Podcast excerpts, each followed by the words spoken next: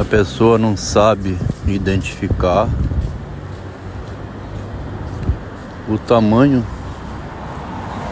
da outra pessoa com quem está conversando, né? Não discerne, traz para o lado pessoal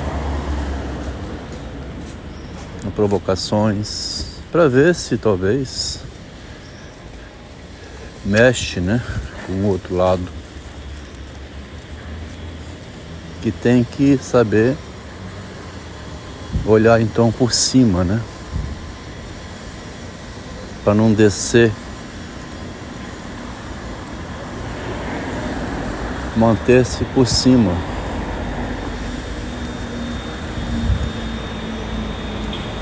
Não viram o tamanho de Van Gogh, de Sócrates, não viram o tamanho não de Jesus Cristo, né? bate no cara até morrer.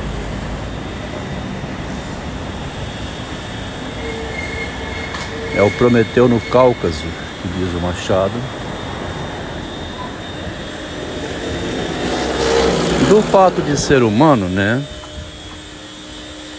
Subordinado às leis da linguagem e da convivência social, qualquer um é um Prometeu no Cáucaso, né? O mendigo, talvez o maior deles. É o que foi bicado mesmo, o mendigo, né? Tornou-se o verdadeiro a verdadeira encarnação, né? Do homem bicado. Virou um dejeto. O louco, né? É possível que o louco tem enlouquecido, né?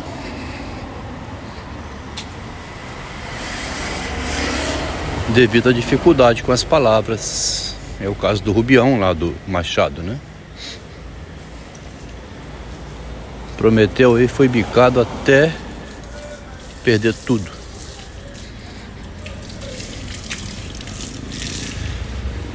O Prometeu no Cáucaso, esse um bicando o outro, como o galo de briga lá do Memórias Póstumas, ou os dois cães, né? Também lutando. É a metáfora que o Machado utiliza para ir passando a vida escrevendo, né? Foi combatido em vida pelo Silvio Romero e por alguns outros. Foi alertado por Quintino Bocaiúva, né? Que estava mexendo com coisas perigosas ao mexer com as palavras. Estive olhando aqui o número 1 um de O Espelho, de setembro de 1859. O número um do jornal Espelho, que era um produto né, da imprensa, da tipografia do Paulo Brito, eu tô com séria suspeita de que o Paulo Brito deu o jornal para o Machado. Machado, esse jornal é seu. eu dou o material, o suporte, né? E você vai se virando aí. Quem escrevia no espelho, ou era o Machado, ou era o Machado disfarçado. Tem um outro lá que diz que talvez seja texto do Machado. Agora eu vou ter que olhar.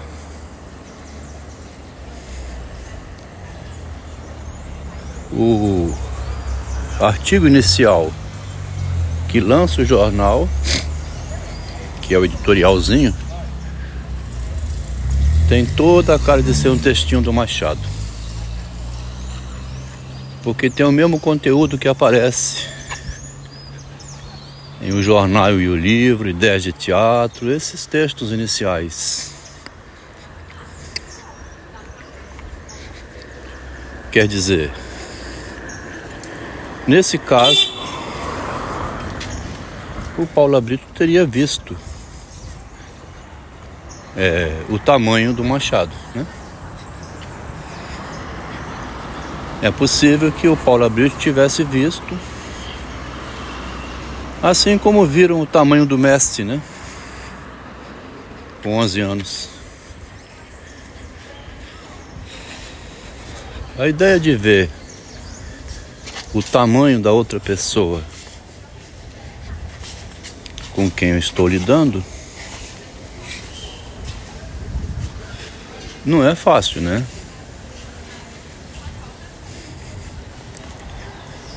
Até porque como avaliar?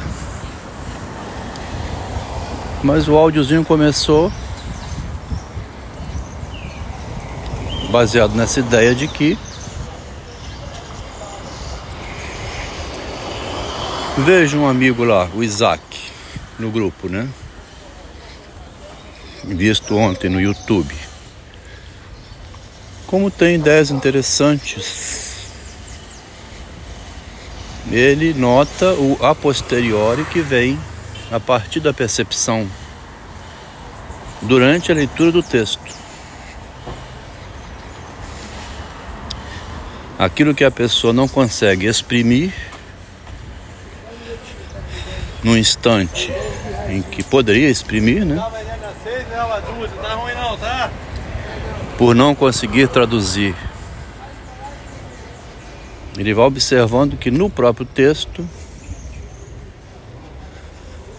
ele, quando lê, já traz esse material devido ao modo que ele tem de ler fez um excelente comentário sobre o Schreber, um só, né? Depois não comentou mais. Mas dizendo então que a extrema sensibilidade do momento, a extrema sensibilidade em que tudo estava ali à flor da pele, era o que ele também escrevia de uma maneira muito alucinada o Schreber, né? E o Machado constrói um instante ali no conto da escola. E também em 20 anos, 20 anos, em que chega uma notícia que abala a pessoa. A notícia chega e abala. Lá no Gonçalves, em 20 anos, 20 anos, é a notícia de que o correspondente vai comunicar ao pai que o filho é um gastador, que o pai já tinha dito ao correspondente, mas que está difícil segurar o filho. Quando ele recebe esse bilhete de que vai avisar o pai, ele fica transtornado. O menino na escola, devido ao instante ali do estresse, né? Tem uma redação para ser feita e o professor, enquanto espera a redação ser feita, está lendo jornais. O filho do professor, que tem que ser o melhor aluno, né? Teria que ser se sente muito pressionado e cria uma situação alucinatória, né? Quando usa alucinógeno, a pessoa fica assim fora do ar, né? Extremamente sensibilizada. Da mesma maneira que quando se sente ameaçada de vida. A vida ameaçada, né? perturbada, né? Devido ao, por exemplo, esse Covid. Causou um, um transtorno na humanidade, porque ameaça de morte, né? a extinção do humano. Todo mundo se fechou.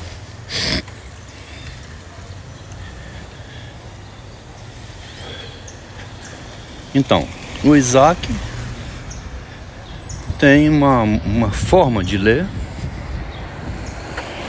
ele percebe o momento que passa isso e que depois é, de alguma maneira soluciona.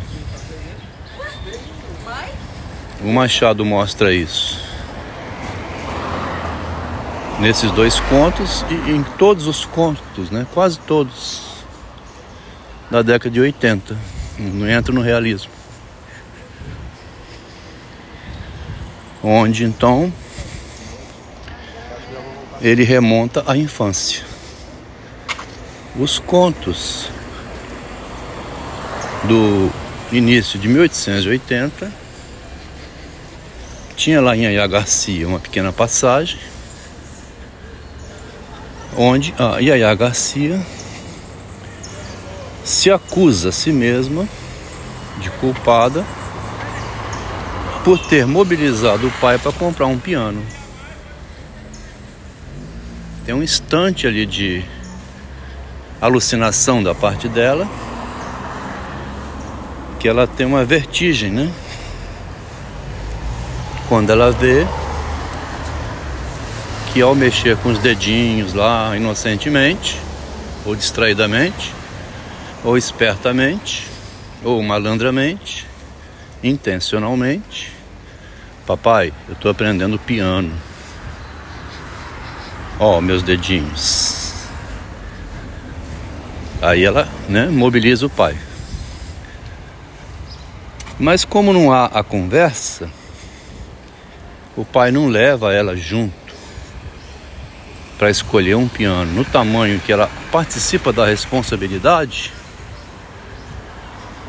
quando aparece um piano novo lá, tudo diferente em relação à mobília da casa,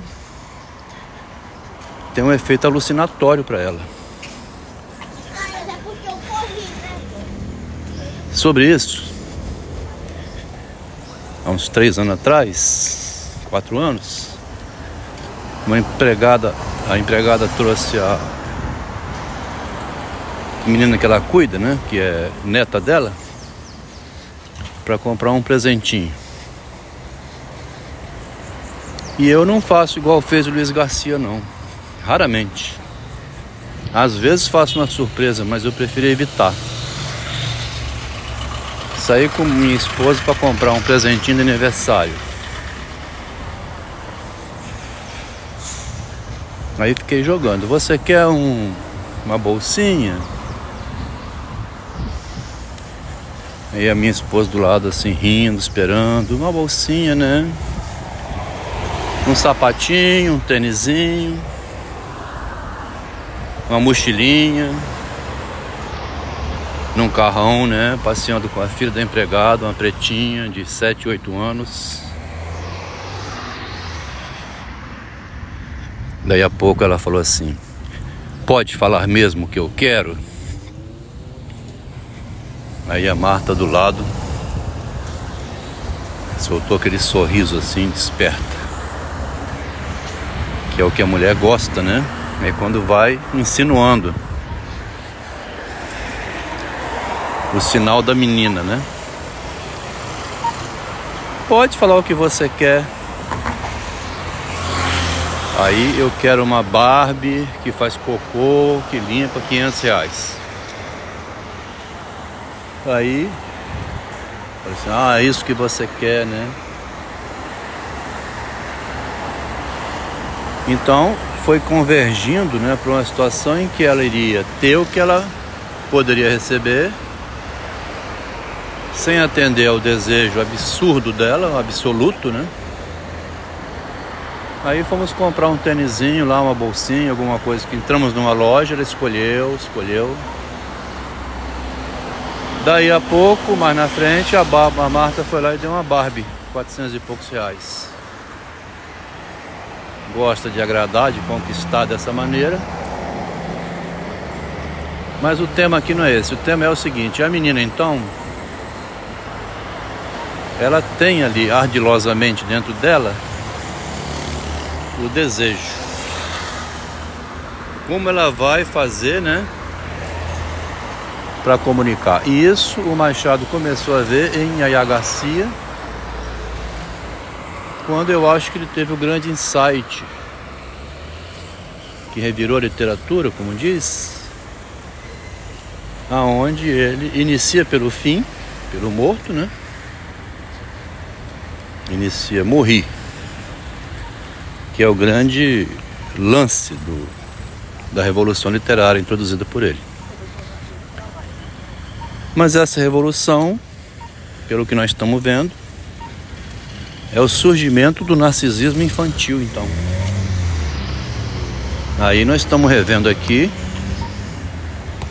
desde Sócrates, Ovídio, já vimos em Agostinho, Freud e Machado, cinco pensadores, depois também Michel Pechet,